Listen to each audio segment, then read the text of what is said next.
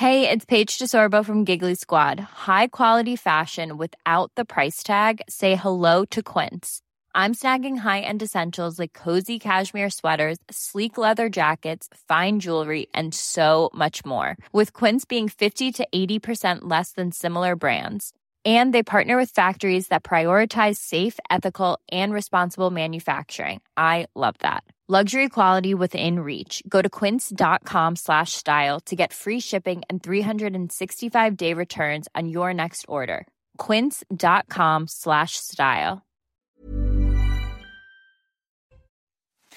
Face à l'info, 19h, c'est l'heure. Mathieu Bocoté, pourquoi vous n'avez pas mis votre beau costume d'hier? Parce que je change de costume tous les jours, chère il, Christine. il était neuf hier, il était magnifique. Ah, mais je le rapporterai la semaine prochaine pour vous. D'accord, vous me direz quand. hein. Il, était, il était magnifique. Guillaume Bigot, vous avez vu de la lumière, vous êtes rentré ce soir ou bien? Euh, Hier, vous avez fait l'école buissonnière? Non, mais, mais je suis très heureux d'être là. Je me suis trompé, il fallait pas? Si, on est Ah. content de vous recevoir. Mais non. Votre sourire me désarme. Ma belle Charlotte est là, Marc Menant aussi. Tout de suite, la Minute Info, Simon Guillain. Plusieurs personnes ont été tuées dans une fusillade à Rotterdam, aux Pays-Bas. Un homme armé en tenue de combat a ouvert le feu dans un appartement de la ville. Avant de faire éruption dans un centre médical voisin, la police néerlandaise précise à l'instant que le suspect de 32 ans qui a été arrêté est la seule personne impliquée dans cette fusillade. Les recherches toujours infructueuses dans le Bas-Rhin pour tenter de retrouver Lina, portée disparue depuis samedi. 80 gendarmes mobilisés aujourd'hui à Saint-Blaise-la-Roche pour ratisser le secteur. Aucune piste n'est pour le moment écartée sur cette disparition inquiétante. Et puis bain de foule Bastia pour Emmanuel Macron en déplacement en Corse. Un petit peu plus tôt dans la journée, c'est à Ajaccio, devant l'Assemblée de Corse, que le chef de l'État a proposé l'entrée de l'île dans la Constitution française ainsi qu'une autonomie de la Corse. Une autonomie, je cite, ni contre l'État ni sans l'État. Au sommaire ce soir, les étudiants juifs craignent plus l'extrême gauche que l'extrême droite, selon un sondage IFOP. Et euh, pour l'Union des étudiants juifs de France, les étudiants juifs redoutent désormais plus les actes euh, de violence de l'extrême gauche à 83% que celles venues de l'extrême droite à 63%. Discours haineux envers Israël, insultes, violences. Comment expliquer cette évolution? Est-ce la preuve d'une banalisation de l'extrême droite aujourd'hui ou d'une prise de conscience de l'antisémitisme de l'extrême gauche L'édito de Mathieu Bocoté. Emmanuel Macron est en Corse aujourd'hui et demain pour les 80 ans de la libération de l'île de Beauté. Le chef de l'État a déclaré être pour une autonomie ni contre l'État ni sans l'État. Le président de la région euh, Bretagne a immédiatement réclamé la même chose. Quelles autres régions suivront? Comment rester français en gardant son identité et sa culture? N'est-ce pas ce qui est reproché à certains immigrés vivant en France? Le décryptage de Guillaume Bigot. Plusieurs faits de violence démontrent qu'elle ne se contente plus de vous cueillir dans la rue, mais elle vous rattrape à votre domicile tranquillement, là où vous croyez le plus en sécurité. Cet animateur, Bruno Guillon, euh, connu, euh, braqué chez lui dans son lit, une violence qui n'a plus de limite et qui nous anesthésie, des personnes âgées agressées, violées, torturées, frappées, mais on ne parle presque plus de ces femmes agressées. Petit à petit, le silence couvre le bruit des souffrances. Pourquoi On s'émeut On tourne la tête Ou on continue de s'insurger? L'analyse de Charlotte Dornelas. La Commission européenne finance un projet à plus de 100 000 euros pour lutter contre l'islamophobie sur les réseaux sociaux, comme ici une vidéo d'une association impliquée dans des projets pro-voile islamique. Une association proche des frères musulmans serait même impliquée est-ce encore une preuve d'une obsession des institutions européennes de rendre l'islam compatible avec notre culture? En quoi la Commission européenne est-elle ou non dans son rôle? Le regard de Marc Menon. Et puis l'affaire de la pancarte un flic une balle. La semaine dernière, en marge des manifestations contre la police, samedi dernier, a fait pchit. Tous y avaient vu un appel au meurtre, mais cette affaire a été classée par le procureur, car le slogan ne serait pas un appel au meurtre, mais l'expression d'une peur des armes. Comment peut-on arriver à cette conclusion alors que beaucoup se font poursuivre pour affichage de banderoles aux messages moins violents mais jugés violents? Comment expliquer cette clémence? L'édito de Mathieu Bocoté. Une heure pour prendre un peu de hauteur sur l'actualité avec nos mousquetaires. C'est parti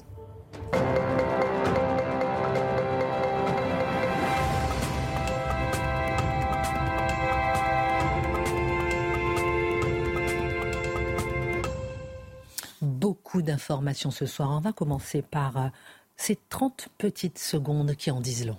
Écoutez. Yet the media's silence on this issue is deafening. The Armenian people who've endured centuries of persecution due to their faith find themselves once again subjected to a brutal campaign of ethnic cleansing. In the grip of Azerbaijan and Turkey, countless Armenians are enduring unspeakable horrors. Mel Gibson, qui déclare à quel point le silence des médias est assourdissant et comment l'Arménie est attaquée à cause de sa foi. Le Premier ministre arménien a accusé l'Azerbaïdjan de nettoyage ethnique aujourd'hui, Mathieu Bocoté. Ben, c'est le bon terme, je crois. C'est-à-dire, Mel Gibson, vous savez, euh, il est habitué, c'est un, dissident du système hollywoodien pour le meilleur et pour le pire. J'insiste, il y a du meilleur et du pire chez lui, mais là, c'est pour le meilleur, assurément. Il brandit le drapeau arménien alors que tous veulent voir d'autres drapeaux aujourd'hui. Ce n'est pas un rappel inutile. C'est extraordinaire parce qu'il y a des peuples qui sont martyrs depuis plus d'un siècle maintenant, les Arméniens, même plus loin si on plonge dans l'histoire. Et puis là, il y a une sorte de dolence, tout le monde se préoccupe d'autre chose. Il n'y a pas la moindre condamnation officielle. Et derrière, n'oublions pas, il y a Erdogan qui est à, l'action. C'est-à-dire qu'on est là confronté à cette action, à cet entrisme de, l'islamisme pur et dur. Merci beaucoup pour votre regard. Je voulais absolument qu'on dise quelques mots. On a déjà fait un développement avec vous, hein, Charlotte Dornelas, sur l'Arménie il y a quelques temps. Et euh, voilà, c'était pour dire que voilà, tous les médias ne sont pas silencieux. On apprenait euh, ce matin dans le Parisien que les étudiants juifs de France craignent davantage aujourd'hui l'extrême gauche que l'extrême droite, Mathieu Bocoté. On y apprenait aussi que l'antisémitisme sous différentes formes à la vie dure et que les préjugés à l'endroit des juifs demeurent encore. Est-ce une prise de conscience de l'antisémitisme de l'extrême gauche, je disais, ou bien une banalisation de l'extrême droite? En fait, je pense qu'il y a une originalité, il y a un antisémitisme original aujourd'hui qui surgit et qui n'est pas nécessairement celui de l'extrême gauche ou de l'extrême droite, mais il est peut-être codé culturellement davantage qu'idéologiquement. Mais nous y reviendrons parce qu'il faut d'abord chercher à comprendre ce, que nous dit ce sondage. Hein. Il y a différentes couches de sens. La première, c'est qu'il y a manifestement chez les euh, Français juifs un sentiment aujourd'hui d'inquiétude très marqué. Ils disent d'une manière ou de l'autre, nous ressentons une petite musique, appelons ça comme ça, de normalisation, de banalisation d'un certain antisémitisme qui revient, ou qui ne, peut-être qui ne revient pas, qui arrive. Je pense que c'est la nuance à faire. Quoi qu'il en soit, ils ressentent cela. Ils le disent, ça peut prendre plusieurs formes. Une insulte antisémite, un commentaire banal, mais qui témoigne de certains préjugés à l'endroit des Juifs. Ils disent, on sent cela, et surtout, et surtout, dans, euh, dans l'univers contemporain, eh l'antisémitisme ne semble plus déranger euh, plusieurs personnes. On dit le, sexisme, oui, l'homophobie, oui, la transphobie, oui, mais l'antisémitisme, c'est secondaire, c'est dépassé. D'ailleurs, les Juifs ne sont-ils pas des Blancs comme les autres? De quoi se plaignent-ils? Donc ça, c'est l'entrée en matière. Mais là, il y a une étape suivante. Quel est le déclencheur souvent de ces commentaires antisémites? Et là, ça permet de suivre le chemin. C'est souvent la question d'Israël. Pourquoi la question d'Israël? Parce que les Juifs de France ne sont plus traités comme des Français juifs, mais plutôt comme des représentants diasporiques du peuple israélien. Donc, autrement dit, les Juifs de France ne seraient pas vraiment... Ils sont traités comme une communauté parmi d'autres, par les gens d'une autre communauté, pas tous évidemment, qui sont en situation de conflit et pour qui la question palestinienne ou israélo-palestinienne est existentielle. Qu'est-ce que ça veut dire, évidemment? C'est qu'on ne parle pas aujourd'hui de ce qu'on pourrait appeler l'antisémitisme maurassien. On parle aujourd'hui d'un antisémitisme qui est marqué par une partie, pas toute évidemment, de, la, de ce qu'on appelle le monde arabo-musulman, qui s'est installé en France avec les vagues d'immigration et qu'on a longtemps voulu nier. Pourquoi le voulu nier Parce que lorsque certains cherchaient à le mentionner, ils en payaient le prix. C'est le cas de Georges Bensoussan. Georges Bensoussan, cet historien qui a cherché à alarmer il y a quelques années, à alerter, dis-je, pardonnez-moi, il y a quelques années sur cette question. il a été poursuivi par une bande d'associations antiracistes. Vous savez, les antiracistes qui, en ces matières, le poursuivaient pour avoir simplement dit il y a un antisémitisme propre aux banlieues qui émerge et qu'il nous faut nommer. Eh bien, il a été persécuté juridiquement, Georges Bensoussan, qui était de ce point de vue un véritable dissident dans l'espace public. Alors, allons plus loin. Vous l'avez dit, il y a une peur physique aussi. Et là, il y a le basculement. Dans l'histoire, euh, dans l'histoire récente, qui dit antisémitisme dit extrême droite dans l'esprit public. Là, on voit ça bascule. En, gros, là, je cite Frédéric Dabi dans le Figaro qui commente on a beaucoup moins peur aujourd'hui de Jean-Marie Le Pen que de Jean-Luc Mélenchon. La figure qui incarne l'inquiétude, qui incarne une crainte nouvelle, ce n'est plus la même. Et Samuel Lejoyeux, c'est intéressant, qui est, dirigé, euh, qui est la, figure qui porte la, parole de l'Union des étudiants juifs de France, commente Il dit, Jean-Luc Mélenchon, euh, n'assume pas la lutte contre ce fléau, l'antisémitisme, sans doute par clientélisme électoral. Mais de quelle clientèle parle-t-il? Mais ce phénomène n'est pas nouveau, euh, Mathieu Bocoté, non plus. Non, c'est le moins qu'on puisse dire. Si on prend la peine de regarder ce qui se passe dans les médias, dans le, discours politique des insoumis depuis un temps, eh bien, des, des, saillies qui peuvent être interprétées par plusieurs comme ayant une connotation antisémite. Vous voyez, je, prends la peine de dire les choses. je lance pas d'accusation. Parce que je veux qu'ils se sont beaucoup appliqués à dire qu'ils ah. ne sont pas antisémites. bien sûr, moi je lance pas d'accusation. Je dis comment les choses sont perçues. C'est pas la même chose, évidemment. Alors quand Jean-Luc Mélenchon dit il y a quelques années vous verrez, dans la dernière semaine de la campagne présidentielle, nous aurons un grave incident ou un meurtre. Ça a été Méran en 2012, ça a été l'attentat de la dernière semaine sur les Champs-Élysées en 2017. Tout ça, c'est écrit d'avance pour montrer du doigt, disait-il, les musulmans. Jean-Luc Mélenchon, ici, se livrait un propos conspirationniste expliquant que le massacre d'enfants juifs par Méra était en fait une conspiration du système pour désigner les musulmans à la vindicte publique c'est quand même. Imaginez si quelqu'un d'autre avait dit un tel propos. Je ne suis pas certain qu'on l'accueillerait avec autant de d'amabilité sur le service public. Donc l'affaire Mira est un coup monté. Hein, c'est ce qu'il nous disait. Ensuite, son amitié marquée avec Jérémy Corbyn, l'ancien leader euh, des, euh, des travaillistes britanniques, son explication de la défaite de Corbyn en 2019. Corbyn a dû subir sans secours la grossière accusation d'antisémitisme à travers le grand rabbin d'Angleterre et les divers réseaux d'influence du Likoud, le parti de Netanyahou. Au lieu de riposter, il a passé son temps à s'excuser, à donner des gages. Donc, c'était globalement les réseaux juifs ou sionistes, entre guillemets. Pour une partie de la France insoumise, ces deux termes-là sont interchangeables. Qui serait coupable, responsable de la défaite de, euh, de Corbyn. Et là, ça va plus loin. Une vieille phrase qui, on pourrait dire, qui sent euh, le vieil anti, euh, anti-judaïsme euh, d'un certain christianisme. en 2020, je ne sais pas si Jésus était sur la croix. Je sais qu'il y a mis, paraît-il, mais ce sont ses propres compatriotes. Je ne sais pas s'il était sur la croix, mais je sais qu'il y a mis. Ce sont ses propres compatriotes. Imaginez si un tel propos était tenu par quelqu'un du Rassemblement national. Et c'est un député LFI hein, qui a dit ça. Oui, mais, mais, c'est M. Mélenchon, si je ne me trompe pas. Ah, ce, qui, est intéressant, ce qui est intéressant, c'est M. Mélenchon. Ce qui est intéressant, c'est que, je vous dis, imaginez qu'un tel propos soit tenu par quelqu'un du RN. Hmm. Mais justement, personne ne tient de tels propos au RN. Donc, on est obligé de les prêter mentalement au RN alors qu'on les trouve très librement, dans ce cas-là, hmm. à la France insoumise.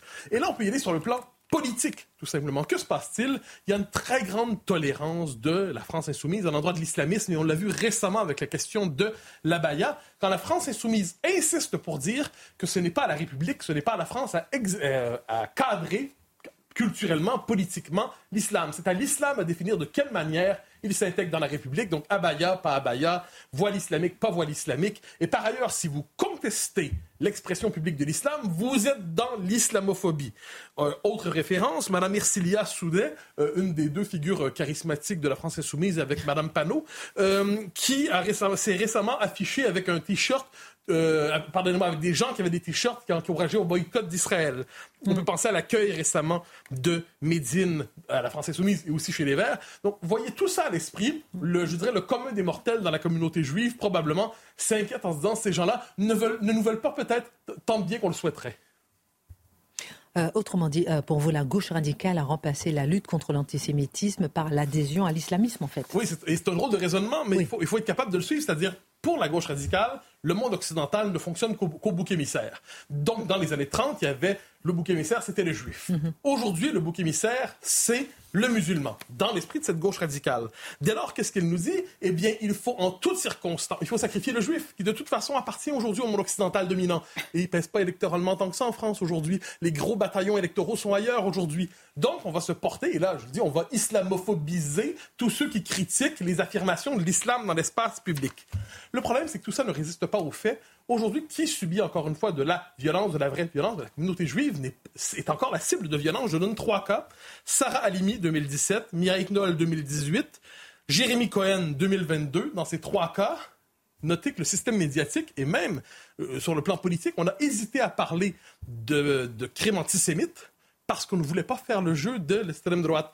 Il ne fallait pas faire son jeu, donc on résistait. Parce que sinon, on aurait été obligé de nommer un antisémitisme qui n'était pas l'antisémitisme maurassien tel qu'on se le représente de manière caricaturale. Ça censure sémantiquement. Ah ben oui, ah ben ça, ben c'est une habitude. Hein. C'est en fait, on redéfinit le vocabulaire, on redéfinit le vocabulaire, et un jour, on dit le contraire de la réalité en croyant dire la vraie vérité. Mm. C'est exceptionnel.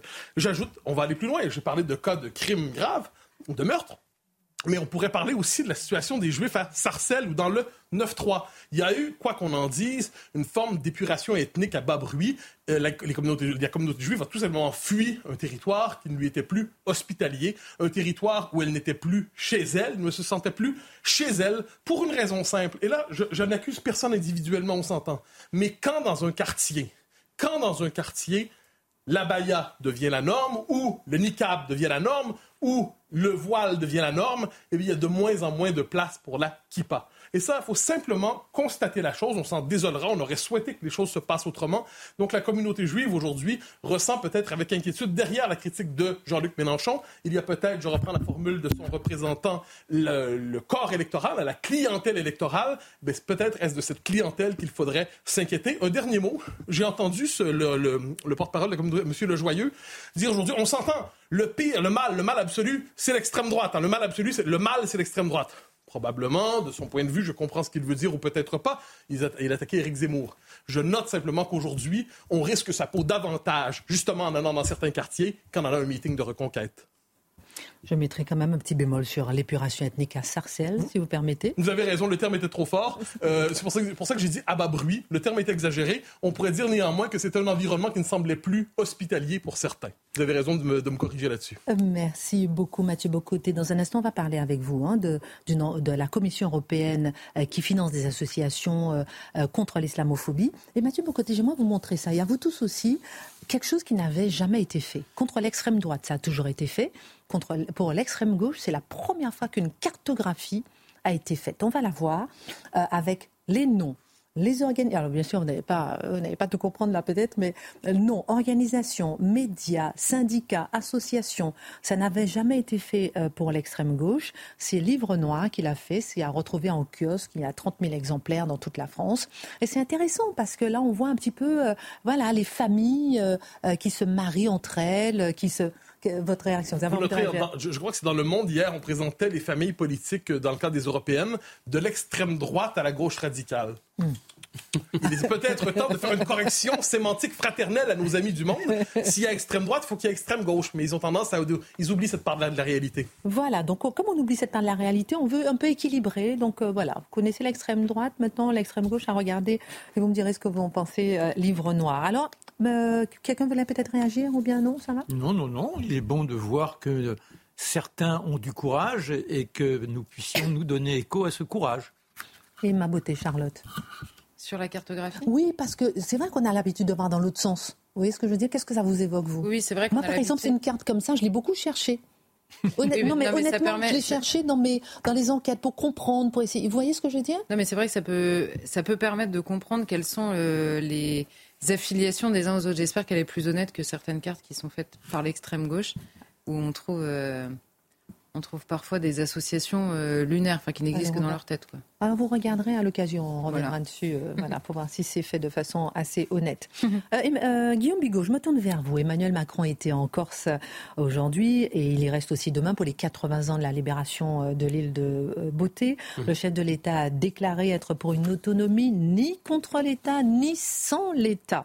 Que comprendre, Guillaume Bigot, de ce, de ce déplacement, des annonces, une identité reconnue tout en restant français, une autonomie reconnue tout en restant dans la République, évidemment, ça titille. On a envie de se poser beaucoup de questions. Vous avez raison. Souvent, souvent, Emmanuel Macron est difficile à suivre parce qu'il y a toujours ce, ce, ce, en même temps qui, est, qui désarçonne. Donc, en même temps, effectivement, il y avait les 80 ans de la libération de la Corse par elle-même et pas seulement par les Alliés en septembre 43. Et en même temps, il s'agissait pour lui euh, de répondre favorablement à la demande euh, des autorités locales, euh, l'Assemblée, l'Assemblée de Corse et l'exécutif de Corse qui sont dominés par des partis nationalistes et qui exigent, qui demandent, qui trépignent pour euh, obtenir en fait la reconnaissance du peuple corse et l'autonomie. Et donc Emmanuel Macron s'est aussi rendu sur place pour répondre favorablement à ces demandes. Et ça correspond à une inflexion total, enfin un changement de pied total, radical par rapport aux premières positions qu'il a eues euh, sur la Corse. Absolument. Quand il est arrivé euh, aux affaires en 2017, hein, il s'est rendu, je crois, en février 2018, c'était 20 ans après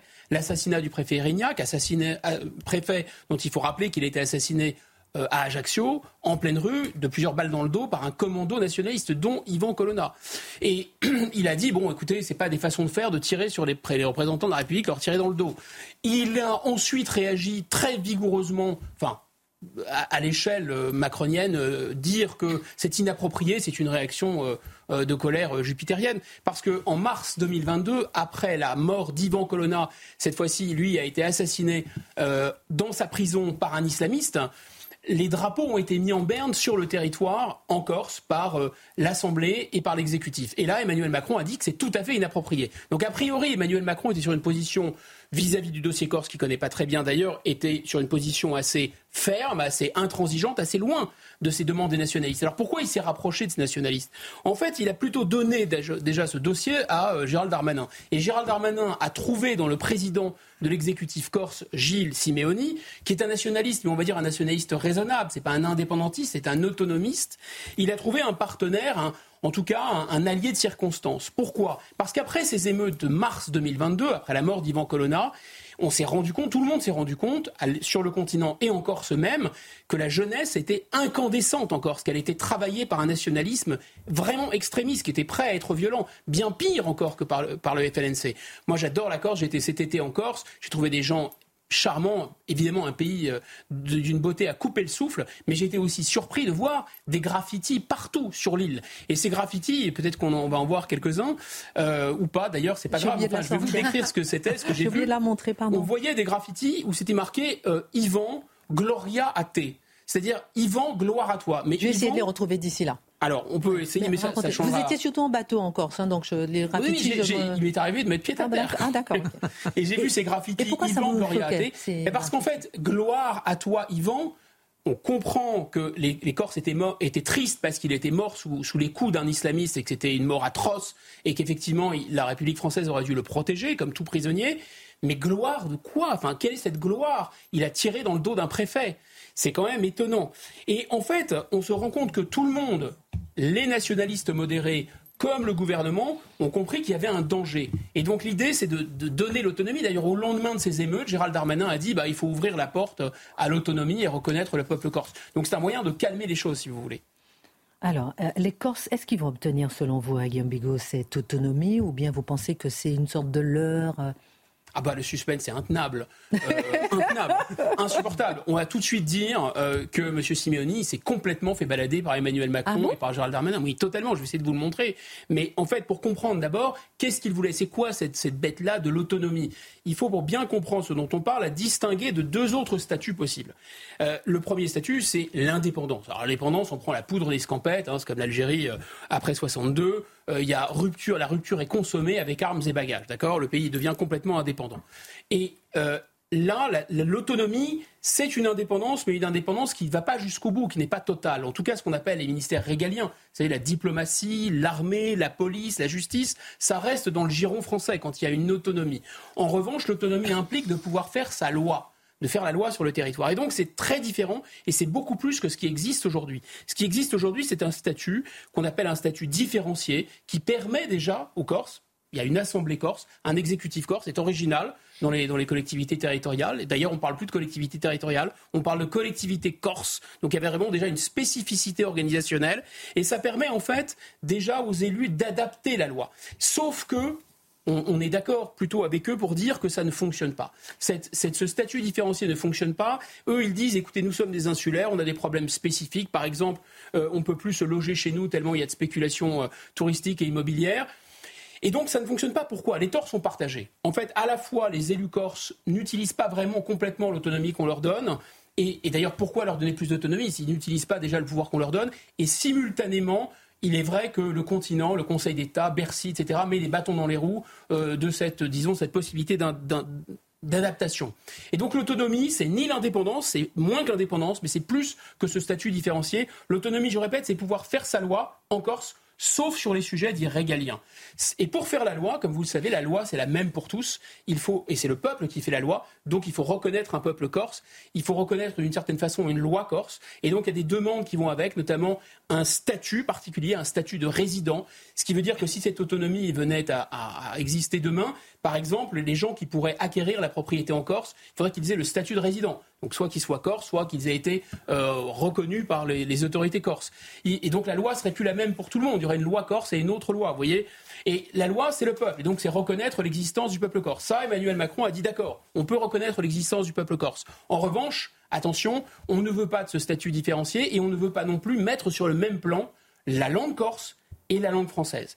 Alors maintenant, pourquoi ça ne va pas se faire? Ben, Tout simplement parce qu'il faudrait pour cela changer la Constitution. La Constitution, elle reconnaît l'indivisibilité de la République et l'unité du peuple français. Si on reconnaît un peuple corse, ça veut dire qu'il n'y a plus un peuple français indivisible. Ça veut dire qu'on ne savait pas, mais il y avait un peuple corse qui était caché, comme dans une pochette de surprise, à l'intérieur du peuple français. Je vous taquine, mais pour l'outre-mer, par exemple, enfin, vous allez peut-être en parler, mais bah, la Polynésie. Oui, mais la Polynésie, la Nouvelle-Calédonie, il, y a des, il y a, voilà, il y a des statuts particuliers. Votre remarque où, où l'État est présent et où ils ont aussi leur autonomie. Alors, il y a, des, il y a effectivement il y a un droit coutumier, notamment en Nouvelle-Calédonie, où là, l'autonomie est, poussée relativement loin, c'est vrai, mais euh, on peut considérer d'abord que c'est très loin, et surtout Prenons l'exemple de Wallis et Futuna. Wallis et Futuna, Oui, oui. il y a des rois, il y a des coutumes très particulières, et pourtant il n'y a pas de peuple de Wallis et Futuna. Il n'y a qu'un seul peuple français. Donc on ferait pour la Corse qu'on ne fait pas pour Wallis et Futuna. Et pourquoi? Parce qu'il y a eu des émeutes et qu'on veut se coucher devant les violents et qu'on a peur des violents et des extrémistes. Bon,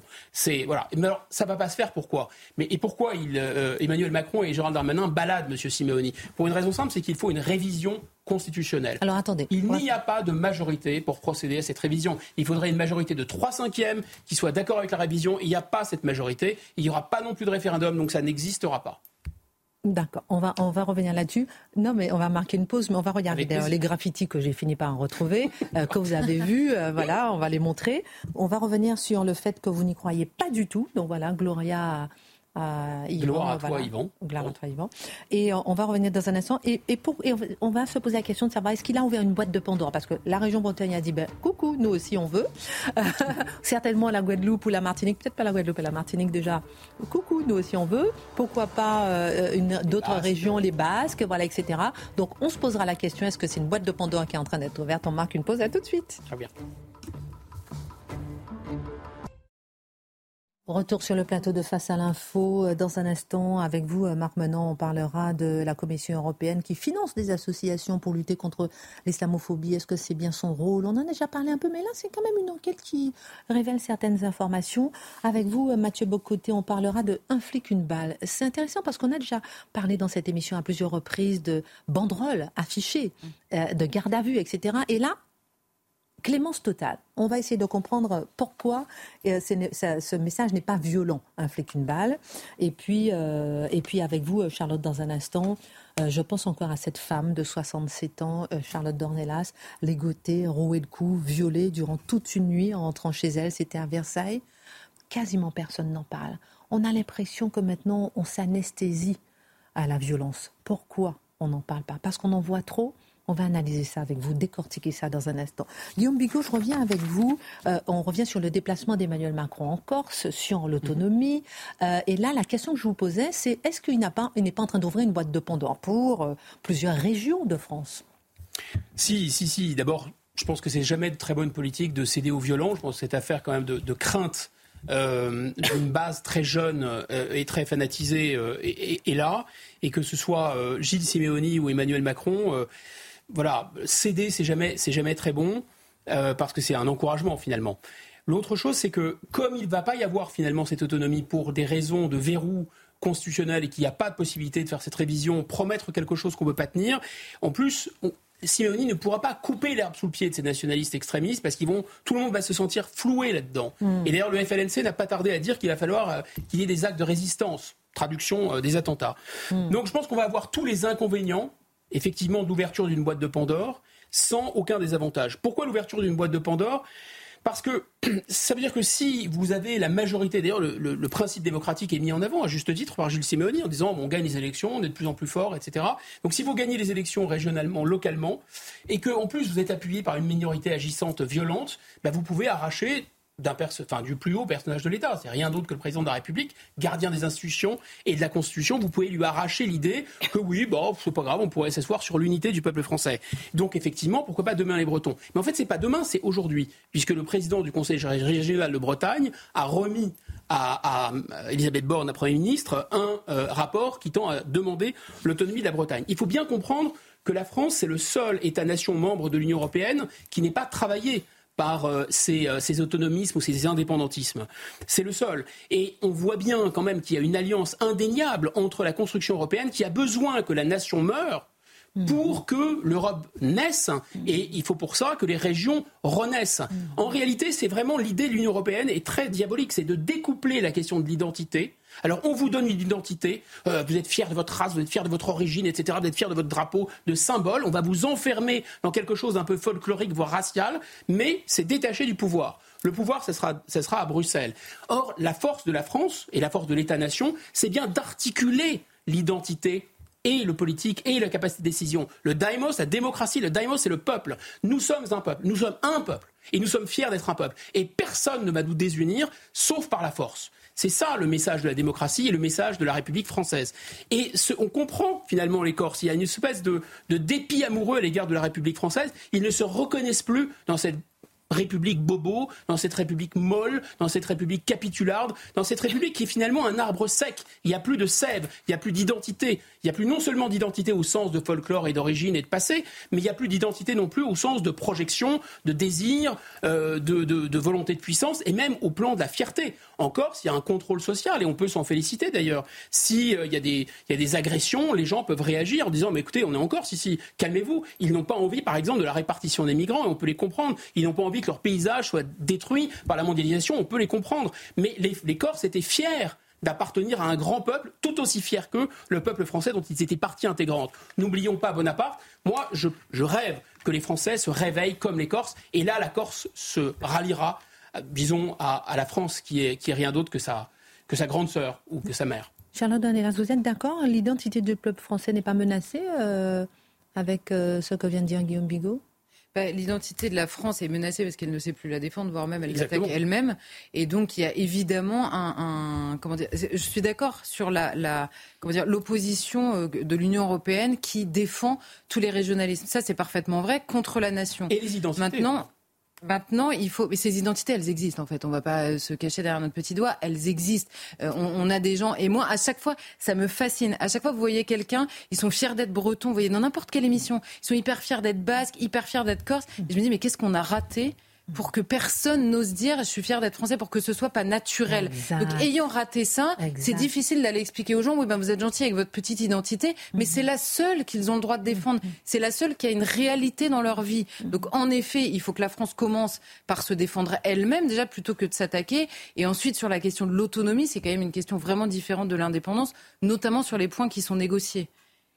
Bah, la fierté, française, la fierté française, c'était avant, euh, avant Maastricht et avant le référendum de 2005 mis à la poubelle, d'être un peuple politique, d'être un peuple qui a toujours dit dans l'histoire la liberté ou la mort, qui n'obéira à personne d'autre qu'à mm. lui-même. C'est ça le problème. Il a été trahi par ses dirigeants. Mais c'est pour ça que la fierté française n'existe plus. Mais c'est vrai qu'on est toujours frappé par ça. Oui, je suis fier d'être voilà de ma région, mais fier d'être français, voilà, c'est complètement. C'est un lot de consolation les fiertés régionales. C'est un lot de consolation. Euh, la Commission européenne euh, finance un projet à plus de 100 000 euros pour lutter contre l'islamophobie sur les réseaux sociaux. Euh, Marc Menant, on va voir, une association d'ailleurs proche des frères musulmans serait impliquée. Est-ce encore une preuve d'une obsession des institutions européennes de rendre l'islam compatible avec notre culture? En quoi la Commission européenne est dans son rôle? Bah, je peux presque faire écho aux propos de Charlotte et de Guillaume. Mhm. C'est-à-dire que d'un côté, vous avez les régions, et pour autant, on avait réussi, même si on est fier de se revendiquer breton, etc. Mais voilà. Mais là, là, soudain, c'est on se sort de cette appartenance française pour se vouloir d'une autre culture, se vouloir islamiste. Et alors, les campagnes telles qu'elles sont menées grâce à ces subventions européennes sont terrifiantes en tant que telles. Là, l'association en question, c'est Al-Farad, le phare. Et alors ce phare, il s'illumine, mais il a forcément des associés comme Magique. Magique, c'est une, une sorte d'association qui doit fabriquer un guide pour permettre aux journalistes, les former afin de comprendre, de mieux comprendre ce qu'est le fait d'être islamiste au sens respectable du terme. Donc comment admettre de porter le voile, etc. etc. Il faut que les journalistes comprennent ça. Ils n'ont pas été éduqués, donc on va les éduquer. C'est Alphanar, hein, c'est pas Alfarad. Hein, oui, pardon. Alors, après, vous avez le forum. Qui tout ça, c'est, ils sont associés. Le Forum des organisations européennes musulmanes et jeunes étudiants, le FEMISO. Il y avait également un, autre organisme, le CCIF, qui lui avait tenu des propos tellement outrageants à l'égard de Samuel Paty que M. Darmanin a dissous cette association. Derrière, vous avez également Erdogan, vous avez les fréristes. Tous ces gens sont là et on leur ordonne les subsides nécessaires pour faire passer leur théorie. Et la théorie, par exemple, c'est la France, tenez-vous bien, la France institutionnalise l'islamophobie de façon particulièrement grave. Voilà. Alors ça rejoint un peu les propos de l'ONU. Vous savez, l'ONU, il y a quelques jours, ils ont dit quoi l'ONU? Ils ont dit, ben, euh, comment il est anormal que les Français n'admettent pas qu'il y ait des femmes voilées pour se trouver dans la délégation représentant ce pays lors des Jeux olympiques. Vous vous rendez compte où nous en sommes C'est-à-dire que la tenue de la désincarnation, la tenue de la négation de soi, c'est-à-dire vous mettez sur vous l'élément qui vous place dans une sorte d'anonymat. Cet anonymat lié à une sorte de pudeur maladive, il faut qu'on se mette ça dans la tête c'est une liberté. D'ailleurs, ils ont fait une campagne qui continue jusqu'en 2024 et qui dit au les cœurs la liberté par le hijab. Ah, c'est d'une liberté extraordinaire. Financée par la Commission européenne. Financée par la Commission européenne. Vous voyez, alors quand vous en avez certains qui disent il y en a marre avec leurs droits de l'homme, ces droits de l'homme des citoyens nés de la Révolution, quel est cet universalisme qui prétend occuper les esprits, accaparer les esprits? Non, non, non, non. C'est quand même d'une liberté extraordinaire. Une femme qui porte cet élément qui la noie dans la masse, qui la condamne à un comportement. Il fait aller, sur les plages, et encore aujourd'hui où il y a le soleil, celles qui se caparaçonnaient sous, dans leurs vêtements, tout étriqué, se caparaçonnaient sous la toile pour échapper aux rayons solaires pendant que la famille, elle, gambadait cette tenue, c'était ces femmes-là. Et bien voilà ce que l'on considère comme un élément d'émancipation. Alors, comment expliquer cela? Il y a une sorte de sollicitude maladive. Il y a comme. C'est lié un peu à, ce principe. Pourquoi vous dites ça? Bah Parce que c'est maladif, c'est obsessionnel. Hmm. La Commission européenne ne cesse de nous rappeler à l'ordre. La Commission européenne ne cesse de permettre à ces mouvements qui se mettent en rupture avec nous. Reprenons le terme tout à l'heure de Guillaume Bigot, l'indivisibilité mm, mm. du peuple. Où est l'indivisibilité du peuple quand soudain on favorise l'enfermement dans la communauté? C'est la négation même du peuple. Et là, avec quelque chose de sordide, puisque c'est retirer à la femme ce qu'elle avait si chèrement conquis, la liberté. Et ça, c'est lié à quoi? Ben, Une sorte de culpabilité indigéniste. On nous a tellement mis dans la tête, et vous vous rendez compte, vos ancêtres, ce dont ils se sont rendus coupables, ils nous ont infligé des tortures, ils nous ont traités comme des esclaves, et ça, eh bien, il vous faut non seulement le reconnaître, mais maintenant payer en quelque sorte une sorte d'indemnité en nous favorisant dans notre façon d'être. Alors, c'est quand même oublier cette lutte des femmes pour obtenir la liberté. La liberté totale, ce sont les, c'est une femme, Marie Kant, qui a inventé la mini-jupe. Ce ne sont pas des hommes qui ont décidé une sorte de liberté. Non, c'est une femme.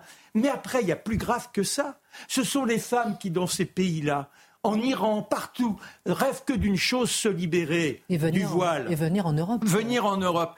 Vous avez une avocate, Noarim Sotendesh, j'espère que je prononce bien son nom. Oh, Elle était, on se méfie avec, moi, avec moi méfiez-vous. Sur les noms propres, pas toujours En mai 2019, mhm. elle a été condamnée, elle avait déjà été condamnée pour avoir défendu des femmes qui avaient retiré le voile à mhm. Téhéran. Mhm. Elle avait été condamnée à 5 ans de prison. Là, elle a pris 10 ans supplémentaires, plus 18 coups de fouet pour incitation à la débauche. L'incitation à la débauche, c'est revendiquer que le voile ne se plus porté par les femmes. Alors ce voile, on dit toujours, alors vous avez les intégristes qui partent du principe qu'il faut suivre les préceptes de Mahomet. Alors c'est quoi les préceptes de Mahomet? Moi j'ai cherché quand j'ai écrit la laïcité dévoilée et j'ai trouvé qu'un seul verset, le verset 30 de la sourate 33. Ô prophète, dis à tes épouses, à tes filles et aux femmes des croyants de ramener sur elles leur grand voile la femme qui montre ses atours dès qu'elle sort de chez elle, partage tous les péchés de tous les regards qui se tournent vers elle. Voilà ce que revendiquent les femmes qui aujourd'hui se promènent toutes guillerettes dans nos rues où on a lutté pour que justement il y ait cette égalité. N'oublions pas le livre de Florence Bergeau, Black, vous m'avez troublé. le, terrorisme, le, le, frérisme et ses réseaux. Oui. Et ça revendique quoi, en conclusion cet ce, ce, désir d'un islam reconnu, c'est le droit au blasphème et le droit à une identité séparatiste, c'est-à-dire qu'on n'est plus français. Très intéressant, hein. c'est lié à votre, votre chronique. Quelqu'un veut réagir peut-être par rapport à ça, Mathieu? Ben, Je distinguerai, c'est-à-dire il est normal qu'un pays qui est composite, donc il y a les Bretons, il y a les Normands, faites la liste, et de l'autre côté, il y a une présence étrangère, quoi qu'on en dise, mhm. qui est une civilisation qui vient transformer la définition de l'identité française. Mhm. Et ce n'est pas la même chose que de reconnaître les Corses ou de reconnaître la Bretagne, que de reconnaître euh, l'islam comme identité publique structurée et structurante en France. Ce ne sont pas des, des références de même nature. Vous avez raison. Pourquoi j'ai rebondi? C'est parce que c'est sur la notion de faire en sorte de briser l'unité du peuple. Et on se sert en plus de ce communautarisme pour arriver à ce résultat et donner une toute-puissance aux institutions européennes. Merci euh, pour votre regard. Dans un instant, un flic, une balle, une certaine clémence, on, je sais pas, comme ça, on a l'impression quand même que c'est assez violent. Eh ben non. Eh ben non, et on va essayer de comprendre pourquoi dans un instant avec vous, euh, Mathieu Bocoté, cette certaine clémence. Charlotte Dornelas, c'est assez bouleversant. Plusieurs faits de violence démontrent qu'elle ne se contente plus de vous cueillir dans la rue mais elle vous rattrape à votre domicile, tranquillement, là où vous croyez le plus en sécurité, parfois dans votre lit. Une violence qui n'a plus de limite, une violence qui nous anesthésie, des personnes âgées agressées, violées, frappées. Et petit à petit, euh, le silence couvre le bruit des souffrances. Depuis hier, ce qui est arrivé par exemple à l'animateur euh, de radio et télévision Bruno Guillon, défrait la chronique, il a été séquestré chez lui en pleine nuit avec sa famille. Commençons déjà euh, par ce fait de violence. Que retenir? Bah, déjà, la première chose, on retient que, en effet, la séquestration de cet homme et de sa, de sa, femme et de leur fils de 14 ans défrait la chronique ce qui est suffisamment rare par rapport à l'histoire qu'il a vécue. C'est-à-dire que ça arrive souvent. Alors, ça s'explique évidemment facilement. Euh, Bruno Guillon est connu, donc euh, même, même parmi les gens qui regardent la télévision ou qui lisent les journaux, il y a une sorte d'identification. On a l'impression que c'est quelqu'un qu'on connaît, donc on est, on est touché beaucoup plus directement. Donc, c'est pas du tout une attaque que je suis en train de faire. Simplement, évidemment, ça s'explique par sa notoriété. On le sait, la notoriété, c'est pour le pire et le meilleur dans l'espace médiatique. C'est-à-dire quand une personne connue euh, commet un acte délictueux ou criminel, euh, eh, on y passe deux semaines, alors que d'autres inconnus pourraient faire exactement la même chose sans qu'il y ait une ligne dans les médias. C'est le jeu de la notoriété. Eh, c'est vrai en sens inverse aussi. Bruno Guillon est lui la victime dans cette affaire. Donc on en parle plus. Mais ce qu'il faut comprendre, c'est que profitons entre guillemets de l'histoire de cet homme qui est connu, parce que souvent on réagit soit quand il y a une vidéo qui sidère tout le monde, soit en effet quand c'est quelqu'un de connu et donc son témoignage est relayé précisément pour ça. Donc profitons entre guillemets de son témoignage pour comprendre que derrière lui, ce sont des dizaines, voire des milliers de Français qui vivent la même chose. Je, reprends l'exemple de Yannick Aleno. Vous savez qu'Yannick Aleno, qui a perdu son fils par un chauffeur multirécidiviste, il a commencé à prendre la parole dans l'espace public sur cette question et il le dit lui-même, il reçoit des dizaines et des dizaines d'appels de parents qui disent mais vous pouvez pas imaginer le bien que vous nous faites parce que enfin ce qu'on vit euh, pénètre, on va dire, un milieu qui nous était pas offert jusque-là. Bah là, c'est un peu euh, la même histoire. Et alors, l'histoire, pour faire simple, où est-ce qu'on en est, entre guillemets? Donc, il dormait chez lui avec sa femme, leur fils de 14 ans était présent. 3h40 du matin. Vous êtes bien endormi, bien au fond de votre lit, en pleine nuit. Quatre hommes brisent une vitre dans la maison. Donc jusqu'à maintenant, ça pourrait être un cambriolage. Genre, ils dorment, on va en profiter, on va aller dans la salle d'à côté. Eh bien non.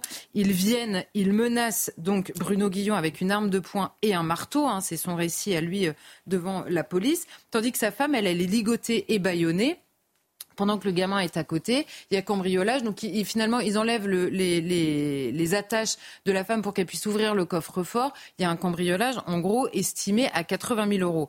La seule chose qu'on sait, c'est que ce sont quatre hommes qui se sont introduits là, qui se sont introduits chez eux, de type africain et nord-africain, euh, et qui sont aujourd'hui recherchés. Donc c'est l'histoire d'une agression, comme il y en a beaucoup et qui traumatise une famille.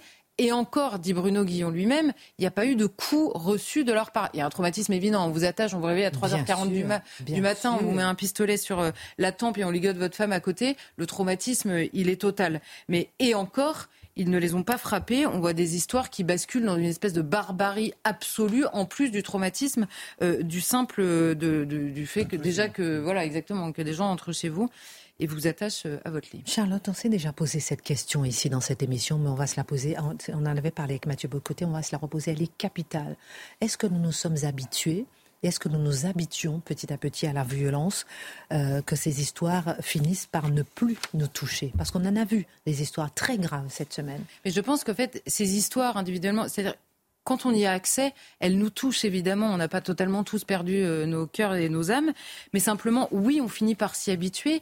Et surtout dans l'espace médiatique, vous savez, c'est la même histoire que les policiers et les tribunaux qui vous disent bon, bah, écoutez, devant la gravité des dossiers que l'on reçoit, bah, on les trie. Donc vous, vous avez l'impression que c'est très grave, mais vu l'état de violence dans la société, c'est en bas de la pile. Alors, c'est inaudible quand ça vous concerne vous, mais, c'est une question de priorité, de hiérarchie, d'urgence. Donc c'est horrible, mais c'est comme ça. Eh bien, c'est exactement la même chose, je pense, dans une certaine mesure, dans l'espace médiatique. Il y a un moment, c'est moins qu'on finit par s'habituer, qu'on finit par trier par ordre de gravité. Et quand vous voyez ce qui échappe parfois à la médiatisation, parce que dans une certaine mesure, euh, ça, je pense que c'est vrai, la hiérarchie de, de, toutes ces agressions. Et par ailleurs, il y a aussi une lecture qui est parfois extrêmement biaisée par le fait qu'on ne sait pas trop quoi faire de ces histoires, on ne sait pas trop quoi faire de la victime, on ne sait pas trop quoi faire de l'agresseur, on ne sait pas trop quoi faire de toutes ces histoires-là. Qu'est-ce que les gens pourraient en penser? Quelles conséquences on pourrait en tirer? Tout ça nous fait très peur. Vous évoquiez euh, euh, la, grand-mère de Cannes qui avait en effet beaucoup fait, enfin, qui avait beaucoup fait parler. Elle s'était fait bousculer dans la rue. Il y avait une vidéo. Donc, on avait tous vu, en effet, une vieille dame poussée par des petits jeunes pour lui voler son sac, mm. euh, la, jeter par terre et ne pas s'en préoccuper. Mais ce qu'il faut examiner, en plus de la question de la médiatisation, je pense, c'est la réponse d'une société tout entière à ces agressions. C'est-à-dire la réponse policière, judiciaire, médiatique en effet, mais même politique. Vous savez, il y a parfois des, des, comment dire, des faits anecdotiques qui font déplacer des ministres. Et là, j'ai pris ces derniers jours des histoires qui sont arrivées qui ne concernent que des femmes et qui, dans une large mesure, concernent des agresseurs étrangers en situation irrégulière. Je reviendrai dessus euh, ensuite. Donc, on a Versailles, euh, une femme de 67 ans. Pendant toute la nuit, l'individu s'introduit chez elle au moment où elle est dehors, elle a une insomnie, donc elle va dans la cour de son immeuble. Lui a trouvé le badge de l'immeuble, il rentre, il arrive chez elle, il la ligote, il la baillonne, il lui bande les yeux, il l'étrangle, il la frappe et il la viole. Toute la nuit.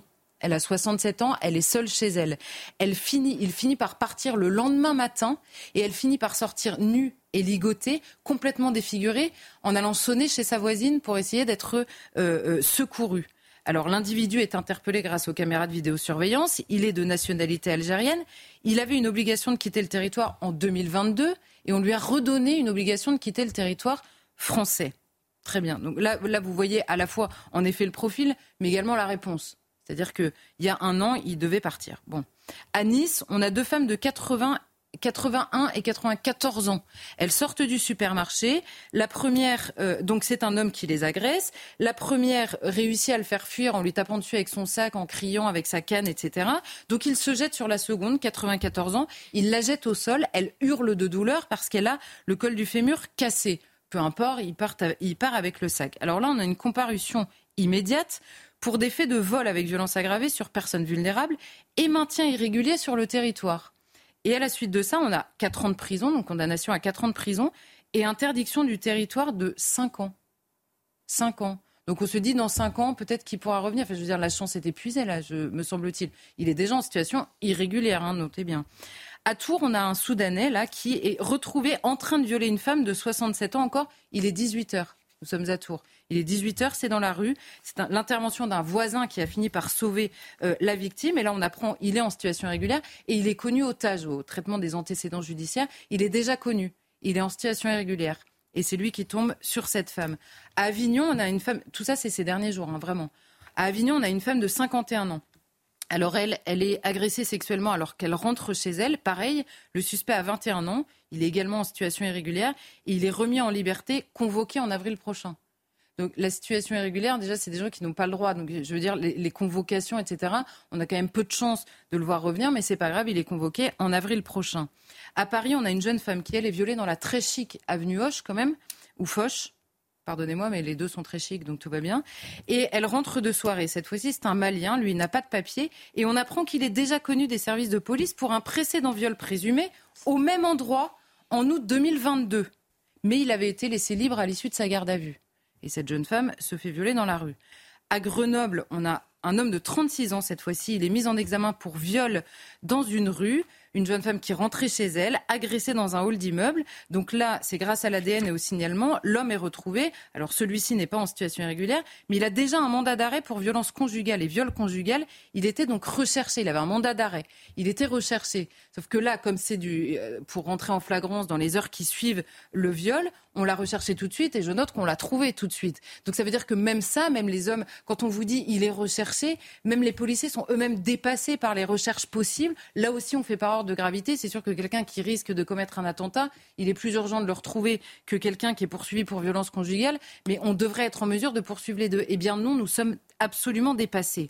Alors évidemment, tout ça n'est pas exhaustif du tout. D'abord parce qu'il y a des affaires auxquelles on n'a pas accès tous les profils de violeurs ou d'agresseurs ne sont pas ceux que je viens de lister.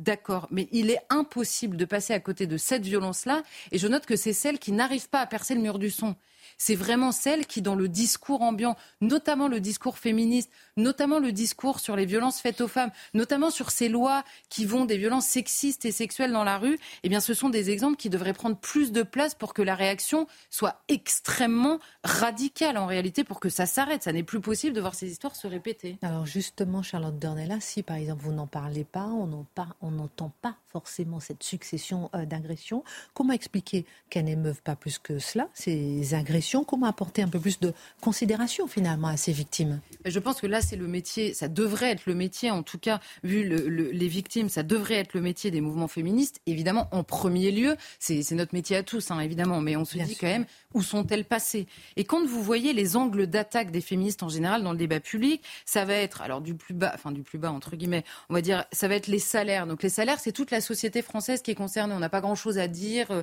etc.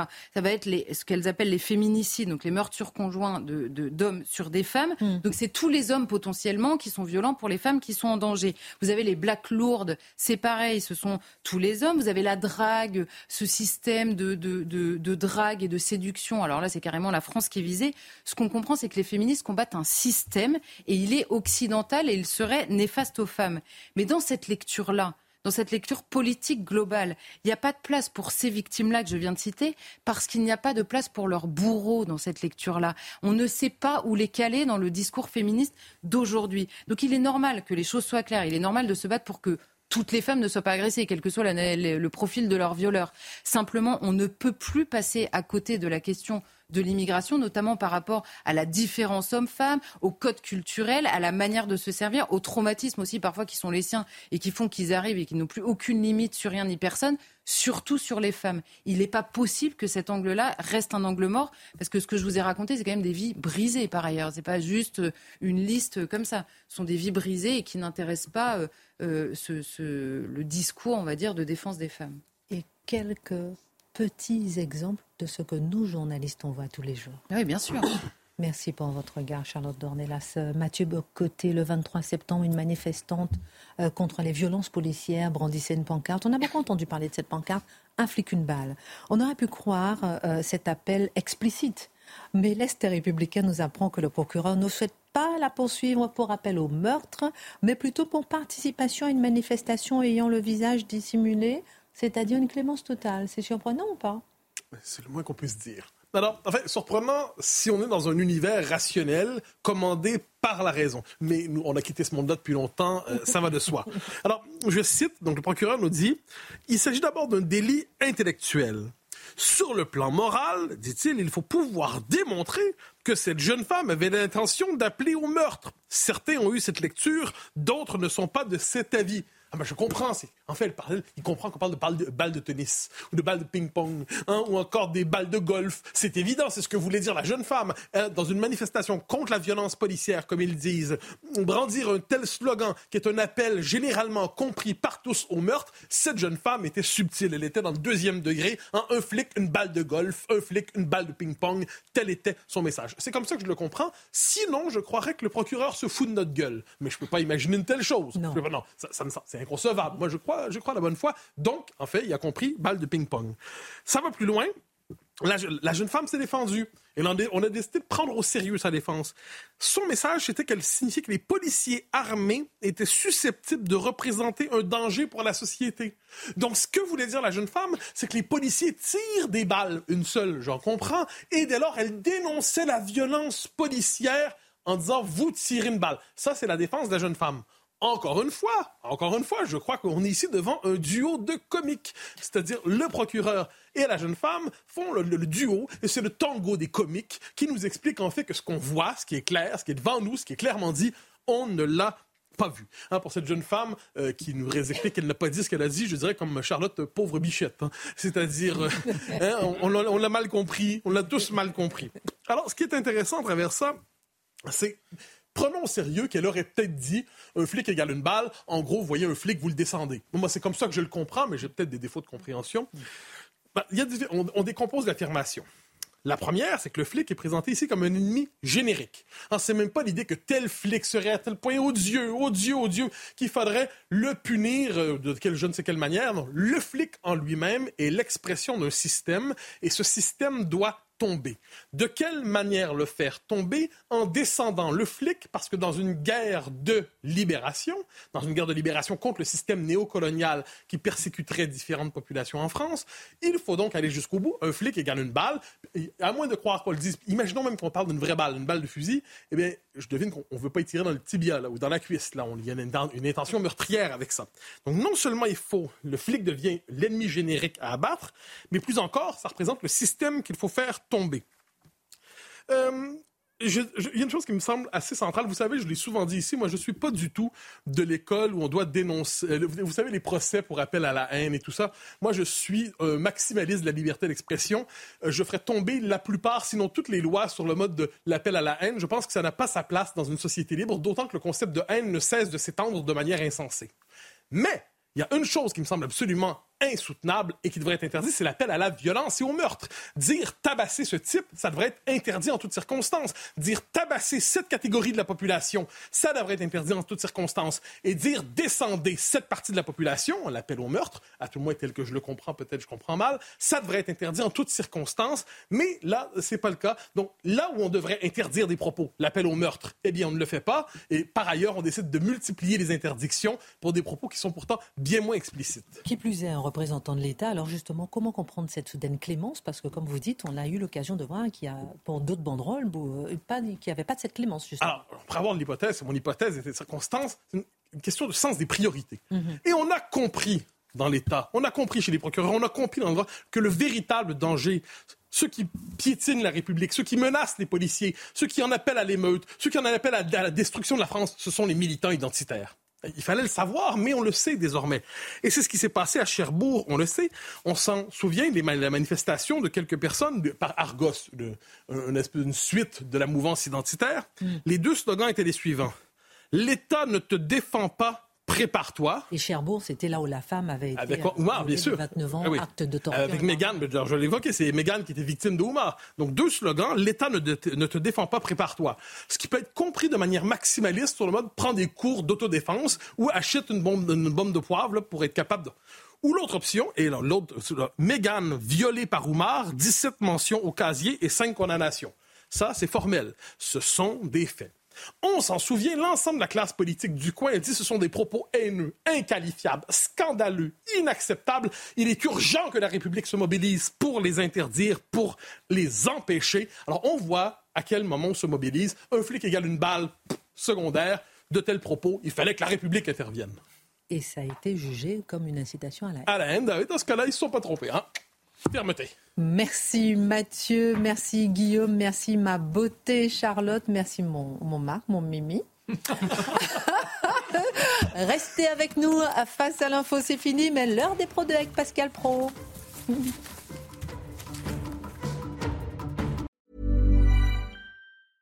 Even when we're on a budget, we still deserve nice things. Quince is a place to scoop up stunning high-end goods for 50 to 80% less than similar brands. They have buttery soft cashmere sweaters starting at $50, luxurious Italian leather bags, and so much more.